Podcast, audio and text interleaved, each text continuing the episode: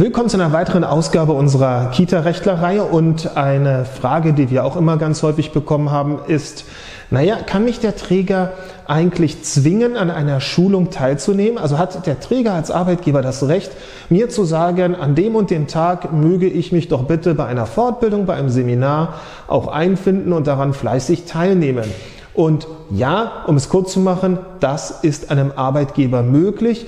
Er kann im Rahmen seines Weisungsrechts eben auch bestimmen, dass an einer Schulung teilzunehmen ist und auch wenn diese Schulung sozusagen neue Fertigkeiten vermitteln soll, also etwas, was vielleicht ein Erzieher gar nicht als notwendig empfindet, so hat sich dem ein Erzieher dennoch zu beugen, wenn es sich bei der Schulung, bei dem Gegenstand der Schulung, der Fortbildung, der Phobie, ne, der, der Weiterbildung des Seminars tatsächlich um einen Gegenstand handelt, der thematisch mit der tatsächlichen Arbeitsleistung zusammenhängt. Um es runterzubrechen, ein, was nehmen wir als Beispiel? Ein Erzieher wird natürlich nicht zu einer Schulung äh, gehen müssen, die völlig abseitige Themengebiete, das, was weiß ich, Metallfräsen oder so, in Großbetrieben zum Gegenstand hat. Aber natürlich, wenn es dann Bereiche sind, die einen Erzieher eben auch betreffen können und sei es nur vielleicht zukünftig betreffen können, dann ist das sehr wohl vom Weisungsrecht eines Trägers gedeckt und dem ist man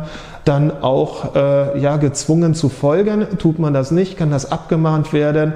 Und insofern, wir geben ja auch immer welche Fortbildungen, Seminare, können auch beim richtigen Anbieter, bei den richtigen Veranstaltern auch eine sehr lustige und vor allem auch sehr stilvolle, angenehme Sache sein. In dem Sinne.